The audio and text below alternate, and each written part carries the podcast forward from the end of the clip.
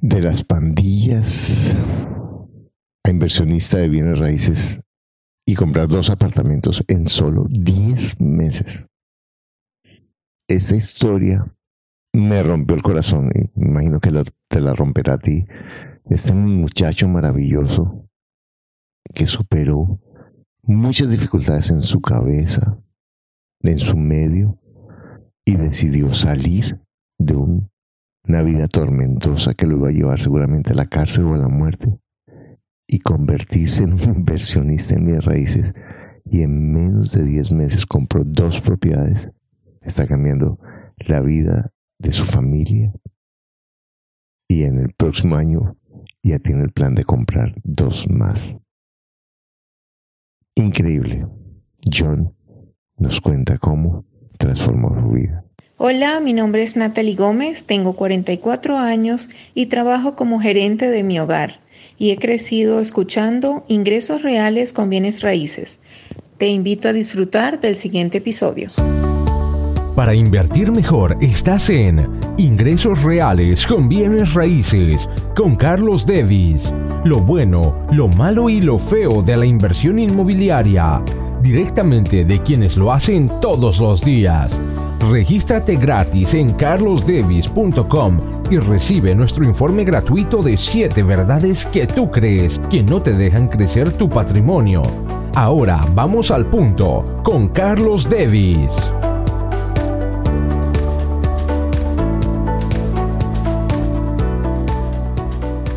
Cuando yo escucho a un muchacho que sentía que, que su vida no tenía muchas salidas, que estaba lleno de desesperanza, de confusión, de rabia.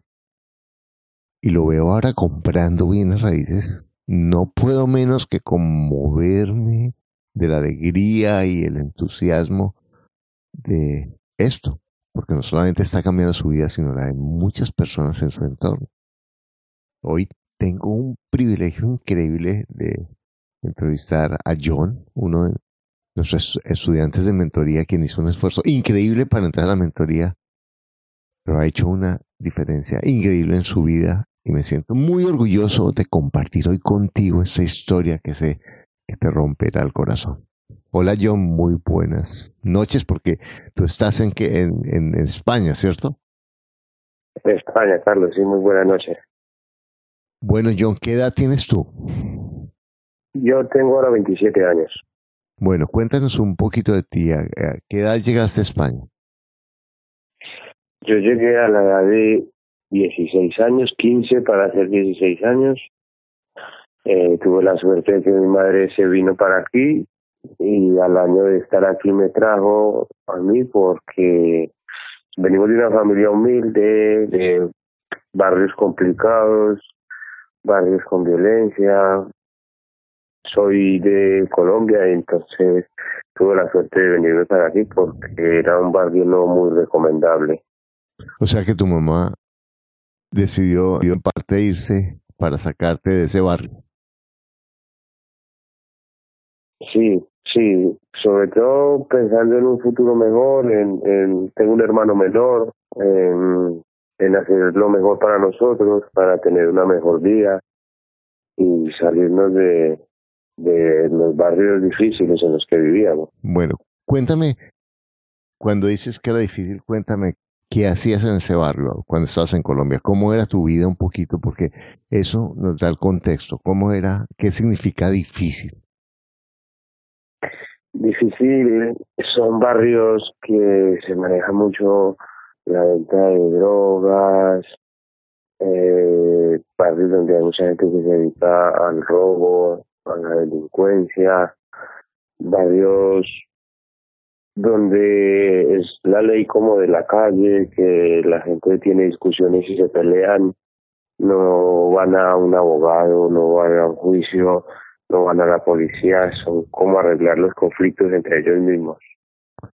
¿Cómo era para ti como ese ambiente? O sea, ¿cómo era, cómo era un día, cómo eran tus amigos, cómo era tu escuela? Un poquito, cuéntame cómo era eh, la cotidianidad en ese, en ese ambiente.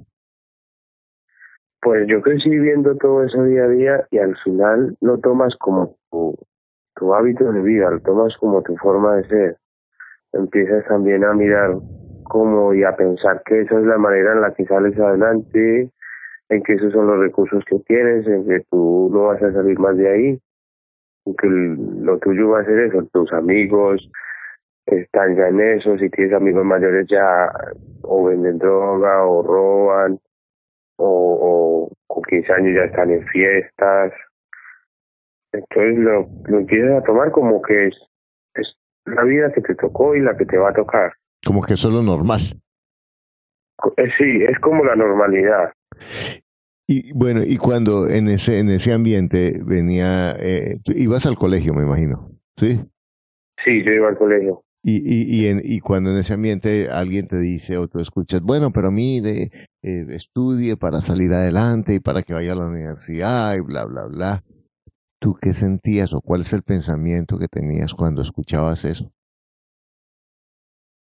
Pues la verdad no le pones mucha atención porque, por ejemplo, mis padres eran los que querían que yo estudiara, que saliera adelante, que fuera mejor persona, pero yo soy, yo creo que vale más el ejemplo que, que las palabras. Y el ejemplo que te están dando día a día la gente, la cotidianidad y la sociedad es algo muy diferente, no está relacionado con gente que ha estudiado, que son profesores, que son abogados, psicólogos, médicos, al final lo tomas como una charla, como, como un consejo sin sentido. O sea, como que tú estás diciendo, ellos tienen esa buena intención, pero mi realidad me dice que eso no es posible. ¿Sería así? Sí, eso puede ser, claro. Lo piensas y dices, yo con las posibilidades que tengo, el, el barrio donde estoy, voy a estudiar. Ajá. Entonces, tu mamá decide irse para España con contigo y tu hermano menor. ¿Son dos o son más? Somos dos, no, pero al principio vino ella sola. Se fue sola. sola, se estableció aquí, consiguió trabajo. Ajá. ¿Cuántos años estuvo, estuviste sin tu mamá? Eh, solo un año. Solo un año estuve sin ella. Y, y y al, al, raíz de ese año de estar fue bueno y fue malo porque en ese año tuve, tuve mucha más libertad, conocí mucho más gente, salí más a la calle, empecé a meterme en, conflictos, en problemas. Tuve la fortuna de que mi madre le fue bien aquí trabajando, me empezó a mandar mejor ropa, me, me compró el primer móvil que tuve, pero a raíz de eso ya la gente de mi barrio cogió envidia y porque robaron el móvil me, me hicieron daño, me agredieron. Entonces cuando mi madre toma la decisión de traerme para aquí. Entonces, eh, que, eso comprueba un poco lo que estabas hablando de que cuando en ese ambiente se ve que alguien progresa, esa persona no es estimulada, sino todo lo contrario, jalada y, y, y, el ambiente mismo. Eh...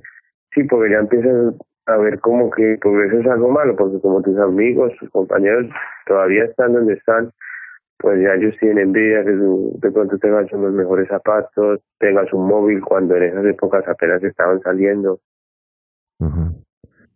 y, y, difícil. Y, y además tú vivías con quién en ese momento, con, con tu papá, con tu abuela, con quién. Eh, estuve unos meses viviendo con mi padre, pero tiene problemas de alcohol y no nos prestaba mucha atención. Entonces fuimos a vivir con mi abuela los últimos cuatro o cinco meses antes de venir. ¿Y tu hermano qué edad tenía? O sea, en ese momento, ¿qué edad tenías tú y qué edad tenía tu hermano? Yo tenía, en esa edad tenía 15 años y mi hermano 10. Ajá. O sea que tú eras el responsable también de tu hermano. Sí, en cierto modo era el responsable y el ejemplo. ¿Y, y los dos iban al mismo colegio o a distinto colegio? íbamos al mismo colegio, pero horarios diferentes. Ajá. Bueno, eh, entonces... no nos veíamos porque él iba una hora y yo iba a otra. Tu mami decide que se van para España. ¿Y, y cómo fue eso? Cuéntanos. Bueno, pues la verdad, eh, nos venimos para España, un país nuevo, una vida nueva, cambio de clima, afecta mucho el cambio de clima el problema es que yo ya había arraigado como unos paradigmas en mí que no eran los más los más necesarios o los más impulsantes para mi vida y me los traje para aquí. Claro, aquí ya no quería estudiar, empecé a salir de fiesta, a conocer gente de, mi mismo país, colombianos, a, moverme en círculos colombianos, donde también aquí vienen a, a vender drogas, a hacer cosas que no deben hacer, y se viene uno como con el mismo monstruo que trae de, su país. y, en vez de venir a cambiar de vida, quise venir a seguir la vida que llevaba. Ajá, ¿En ese momento tenías 16 años? En ese momento tenía 16 años. Ajá. Entonces tu mamá, me imagino, trabajaba todo el día porque tenía que mantenerlos. Y tú ibas. Sí, trabajaba todo el día. Eh, y tú medio ibas a la escuela, pero estabas en la calle. Estuve tres meses en el colegio, a los tres meses no me sentí bien aquí, me volví otra vez para mi país.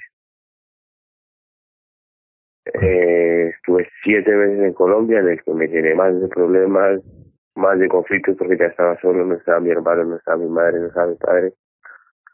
Y es un poco cuando decidí otra vez volverme y empezar a mirar qué hacía con mi vida. Bueno, quiero preguntarte, ahí en ese momento, 16 años, estás unos meses, que son tres meses, ¿cuántos meses en la escuela antes de volver a Colombia? Tres meses.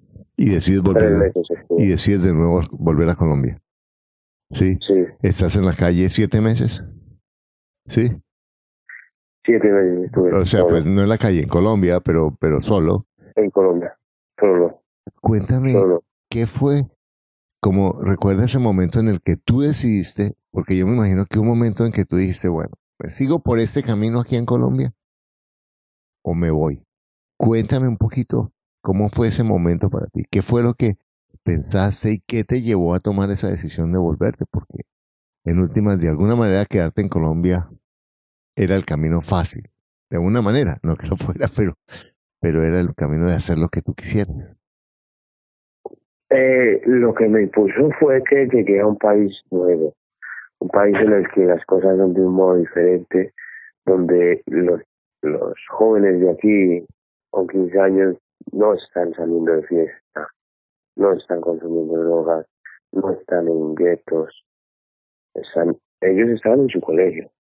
Entonces yo me sentía un poco aislado, apartado y pensé que lo que más me hacía falta era volver a mi país con mis amigos, con la gente que yo salía, con los que conocía, pero al final era gente que no tenía ansia de salir adelante.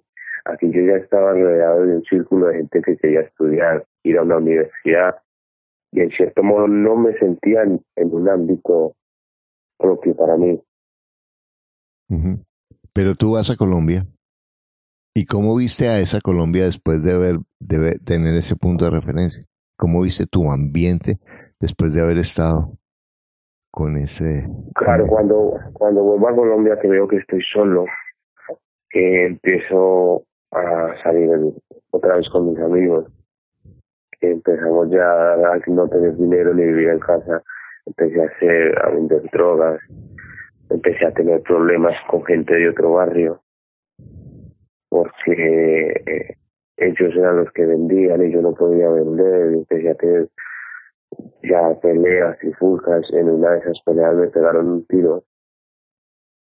Entonces cuando yo dije, no, no, no, no me está haciendo bien, no voy otra vez para España, llamé a mi madre, hablé con ella y me dijo que si quería volver, las cosas tenían que cambiar. Tenía que estudiar, tenía que, o si no quería estudiar, que trabajara, pero no podía seguir así. Es cuando tomo la decisión de volver.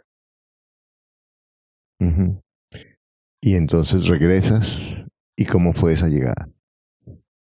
Bueno, yo regreso, 16 años, ya para el 17, consigo trabajo en un bar, empiezo a trabajar.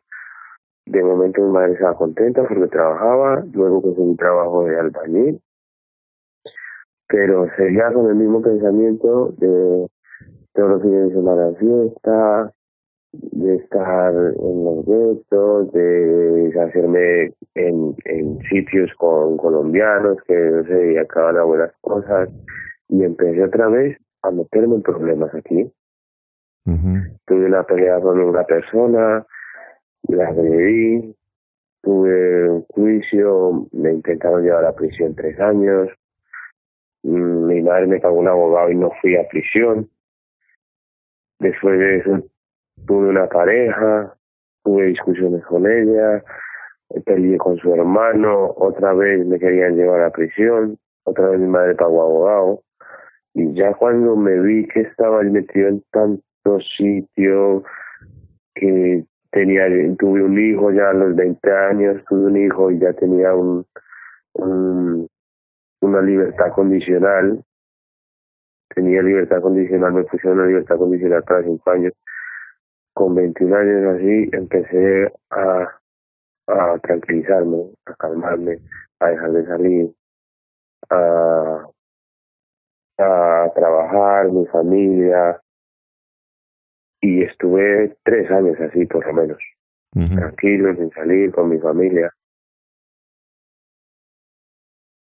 Tuve tres años que no, que no, no me metí en más problemas, pero tenía la libertad condicional ahí.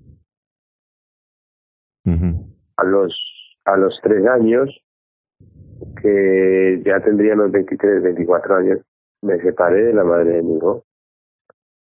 Claro, como excusa de eso, empecé otra vez a salir de fiesta, a, consumir drogas, a, estar todos los fines de semana en la calle, jueves, viernes, sábado, y me volví a meter otra vez en peleas, en problemas, otra vez tenía denuncias, eh, tuve denuncias de la madre de, mi hijo porque se lo quería llevar y yo no la dejaba llevárselo.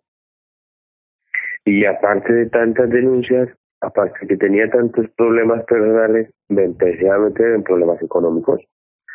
No me alcanzaba el dinero para pagar deudas, tenía que pagar multas al gobierno, tenía que pagar el abogado. Sí, era una serie de problemas que empecé en un círculo, en un círculo, en un círculo que no veía salida hasta que un día una amiga que tengo me enseñó un libro que se llama El Secreto.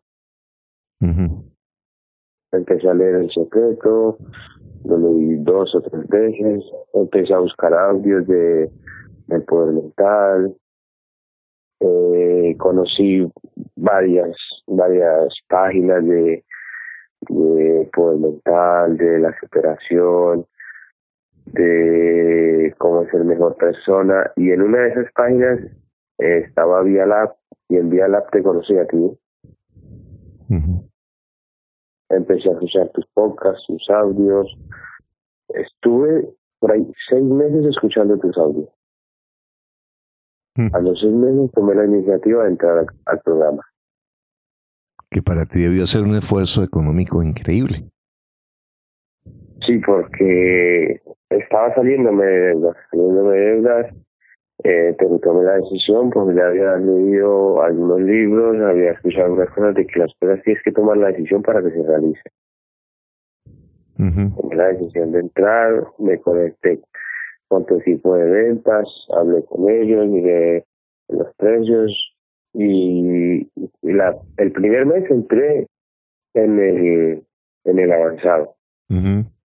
Cuando empecé a ver el programa avanzado me gustó, me vi que me sentía identificado, que me servía y al otro mes me pasé ya a la mentoría. ¿Cómo fue para ti esa, cuando entras al avanzado y empiezas a ver ese cambio de pensamiento? ¿Qué, qué empezó a pasar contigo?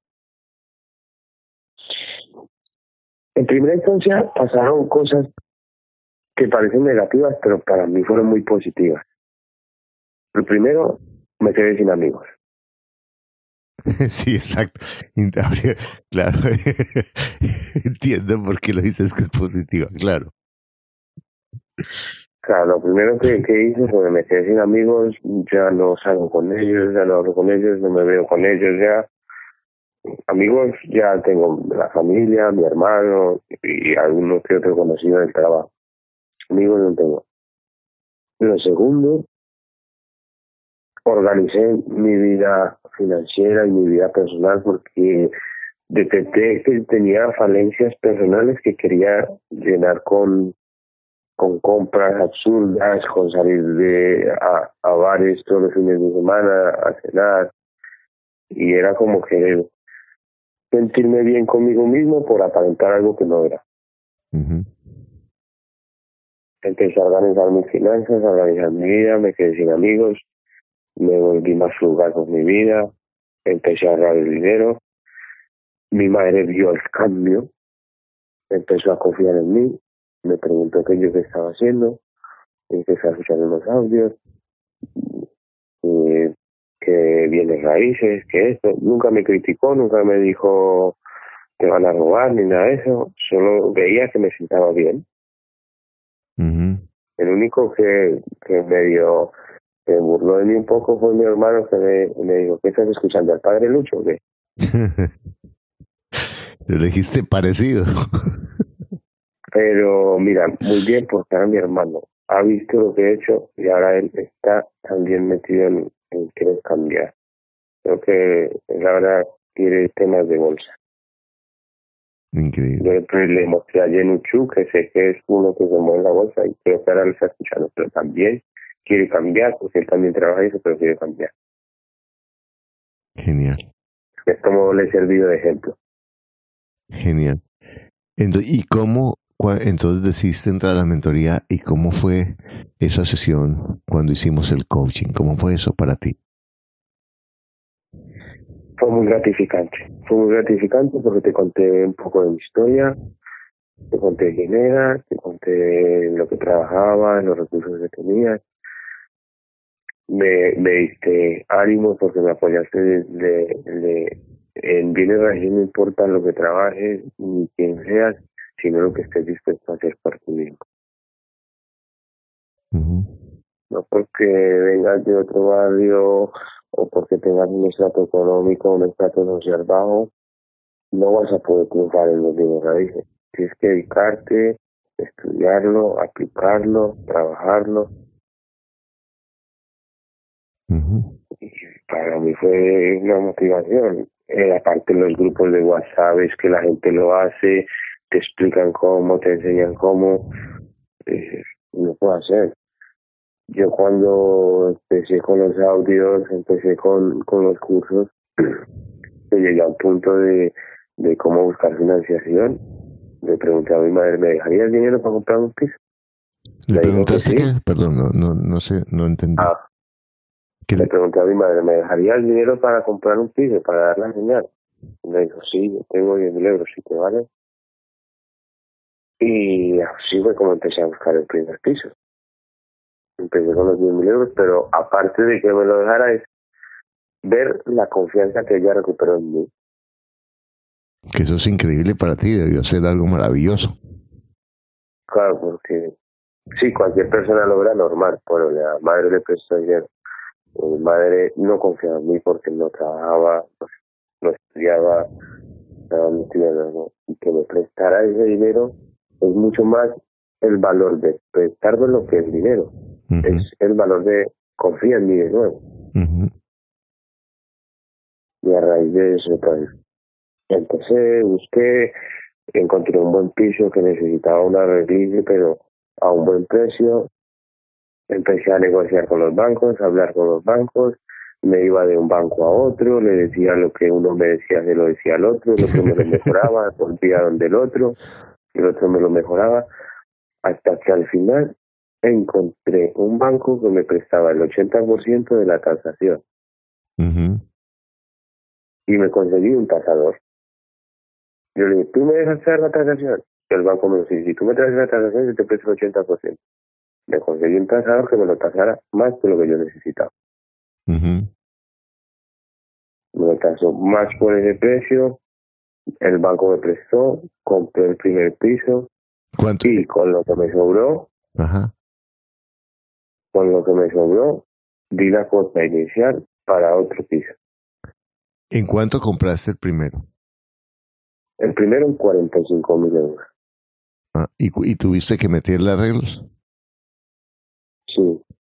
Ajá. ¿Y, y, y cuánto, en cuánto lo rentas? En 500 euros. Increíble. ¿Y cuánto te queda la cuota mensual? En la de este piso me queda en 245 euros. Ajá. Bueno, ¿y ese lo rentaste o vives ahí o qué? No, en este vivo yo. Este, como nosotros vivíamos de alquiler, en este vivo yo. ¿Y cuánto Porque pagaba? También, ¿Cuánto de alquiler 615 euros pagaba. pagaba antes? Bueno, ese te sale un poquito más, pero tú puedes arrendarlo y te queda, eh, te queda, lo puedes arrendar en 500 euros este. 500 por lo bajo. Ajá. Increíble. Puedo llegar hasta los 600. O sea que con solo este, tú ya puedes, quitándole los impuestos, seguramente tener 200, 250 euros de ingreso pasivo. Sí, con este piso ya puedo tener 250 euros de ingreso paso. Y el segundo piso, entonces, lo, ¿cuánto, cuánto, cuánto costó? El segundo 46.500. Ajá. Y, y ese, Pero la, ah, dime. pero la, la hipoteca de ese es más barata que esa. ¿Cuánto? Esa 163. Bueno, y si tú vendieras el primero, ¿cuánto valdría ahora? El primero con las reformas del hecho entre 100.000 y 120.000. 100.000 por lo bajo. No, o sea que te ganaste fácil 60 mil euros ahí. Pues que contarle la reforma. ¿A cuánto le quitaste la reforma? La reforma fueron 20.000. De men- ¿Y de dónde sacaste los 20 mil para reformarlo? Los 20.000 fue ahorros míos y los 10.000 euros de mi madre. Porque al final, para el piso yo no puse dinero. Todo me lo prestó el banco. Genial. Y genial. Y entonces ahora tomas eso y, y- pero de todas maneras de 44 y 20 64 y los los gos- los eh, los gastos de cierre ¿cuánto fueron? 3.500. ¿Cuánto? 3.500. Ok. Y li- en- li- entonces fácilmente te, te quedan 50 mil euros en ese en ese y 10 mil que le des a tu mamá 40 mil euros. Y el Sí, 40.000 euros. Y el segundo, cuenta, en segundo, ¿cuánto te costó? ¿44? ¿45? 46, 46.500. ¿Y cuánto le metiste? Ese se está arreglando ahora con 10 12.000 euros. 12.000 euros. ¿Y de dónde sacaste esos 12 mil? Ese piso volvió y se pasó y me prestaron el 100% de la hipoteca. Bueno, pero dime una cosa, muchacho, ¿cómo es que tú estabas en la calle con todos esos problemas legales y todo eso y ahora vas al banco y el banco te presta? ¿Qué, cómo es, qué, qué- qué te decía tu cabecita cuando ibas al, al banco la primera vez? La primera vez tenía miedo, nervios, pensaba con un banco, se va a poner a prestarme a mí, a fijarse en mí. Pero también los audios me los he escuchado por lo menos tres o cuatro veces cada uno. Ajá. Y he aprendido mucho de, de cuando dice, el banco vende dinero. El negocio del banco es vender dinero. Ajá. y, y yo arreglé mis cuentas, arreglé mis finanzas, ya no tenía préstamos por ahí, no tenía deudas, fui llevé mis nóminas, mis contratos de trabajo y el primer banco me dijo que no, me fui al segundo. El segundo me dijo que sí, me fui al tercero. El tercero volví y me dijo que sí, entonces volví al del segundo a decirle que el tercero me había dicho que, que, que me mejoraba. Y entonces, ¿qué vas a hacer con este segundo apartamento? Segundo apartamento, se lo voy a rentar a mi madre, pero solo que me cubra los gastos del apartamento. Que van a ser unos 320 euros. Porque ella también vive de alquiler y paga 620 de alquiler. Increíble.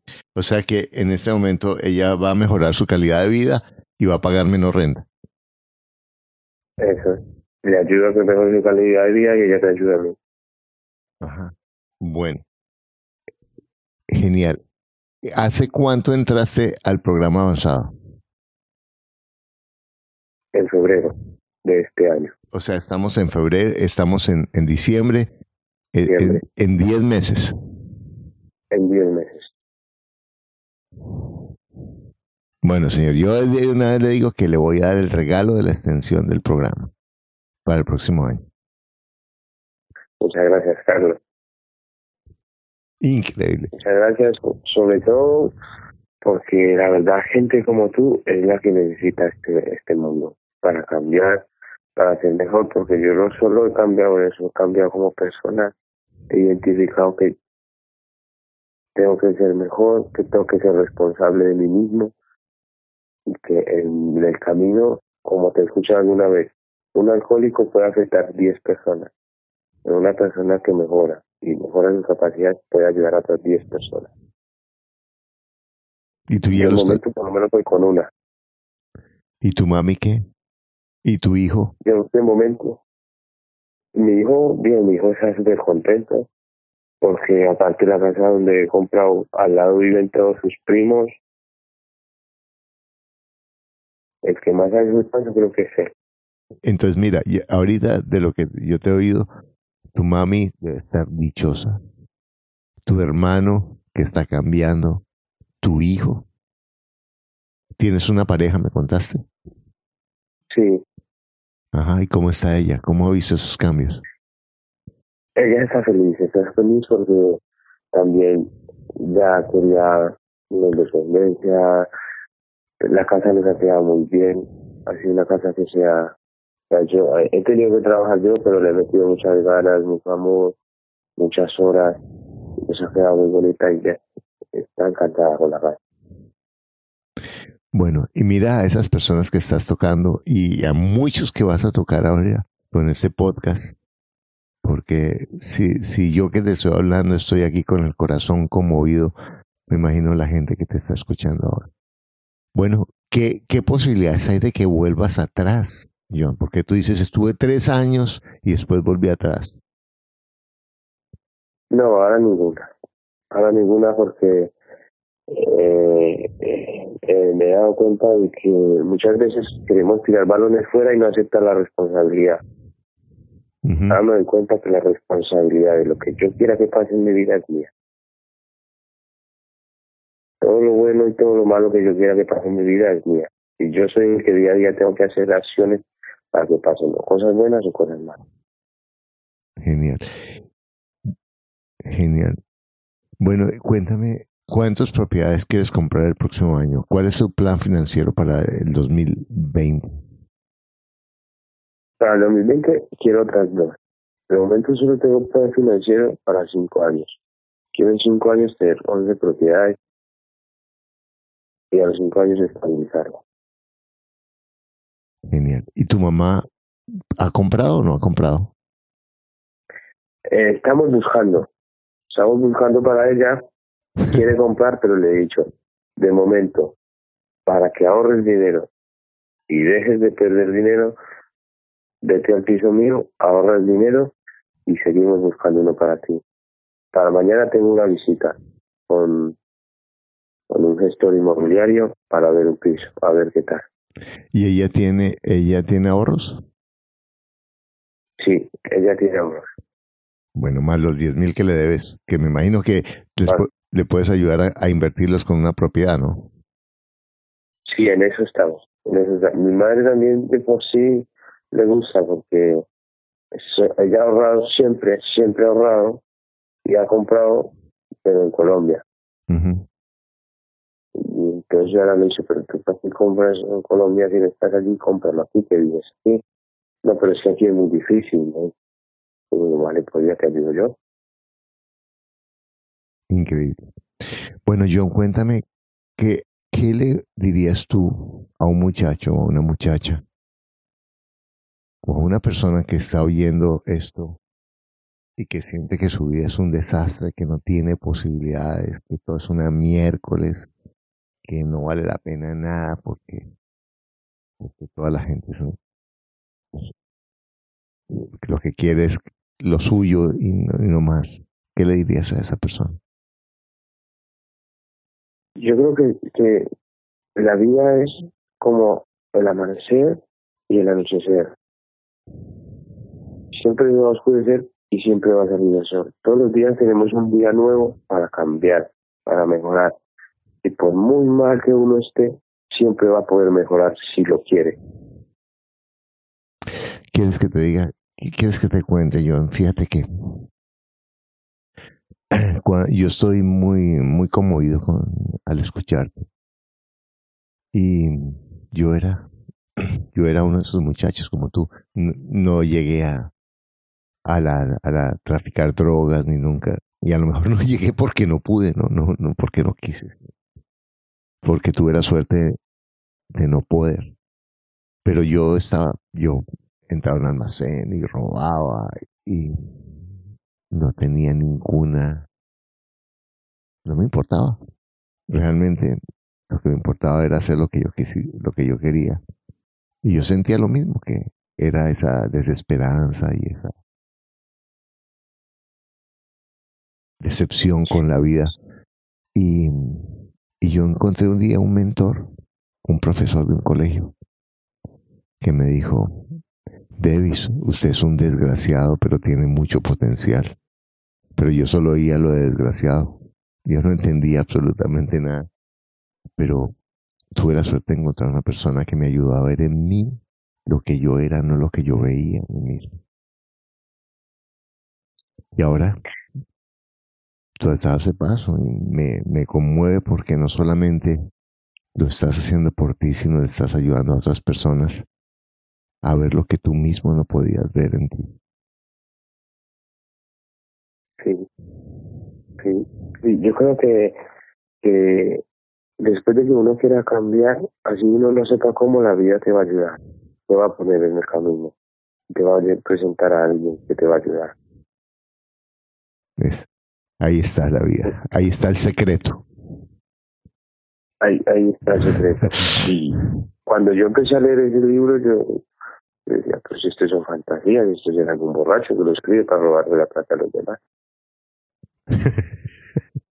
Pero empiezas a decir, si hay otro, si hay algo más, si hay algo más para mí, porque no puede haber algo mejor para mí. Bueno, John, muchas, muchas, muchas gracias por tu testimonio tan maravilloso. Eh, espero conocerte pronto. Yo voy a ir a Europa en octubre y, tienes una historia maravillosa. Sé que vas a llegar muy, muy lejos. Mantén eso, mantente todos los días cuidando a la loca de la casa, que siempre va a tener razones para que no hagas lo que tu corazón te manda. Pero si tú escuchas tu corazón, como lo has escuchado ahora, cada vez tu sentido de paz y seguridad será más firme, como seguramente lo estarás experimentando, pero no solamente eso, sino cada vez más serás una luz para otros. Muchas, muchas gracias. Y lo que acabo de escuchar de ti me inspira a seguir haciendo este trabajo. Y mira, yo a veces un poco me aburro con los podcasts, ah, otra vez hacer el podcast. Pero cuando escucho una historia como la tuya, Ah, gracias, John. Bueno, te mando un saludo muy especial. Muchas gracias, Carlos, a ti también por permitirnos este, este espacio. Bueno, y a ti que estás escuchando algo, a eso, todos tenemos unos momentos oscuros, como los ha tenido John, en distintos momentos, con distintos matices, pero son momentos oscuros en los que nos sentimos perdidos, y en realidad no nos perdemos de la vida, sino nos perdemos de nosotros mismos, de lo que queremos. Y sencillamente porque nos olvidamos de oír nuestro corazón y de creer. Y los médicos siempre dicen, lo que más ayuda a un paciente es la esperanza. Es el deseo de mejorarse. Y lo que más puede ayudar a una persona que está en dificultades es en, como nos decía John, en creer que está el día y que está la noche. Y que por más larga que sea la noche, Si yo tengo la fe, voy a ver la luz del día. Y solo tengo que seguir confiando en mí, haciendo lo mejor, educándome. Y si yo me educo y me miro, el sol saldrá mucho más pronto de lo que estaba pensando. Te felicito por estar aquí. Te felicito por oír este podcast y recuerda que lo único que te aleja de lograr lo que tú quieres es un pensamiento que no es cierto. Que pases un día maravilloso. Gracias por escuchar tu podcast Ingresos Reales con Bienes Raíces. Únete a nuestro blog y audio semanal en carlosdevis.com. Conoce nuestros talleres de bienes raíces, visítanos en Facebook y deja tus comentarios.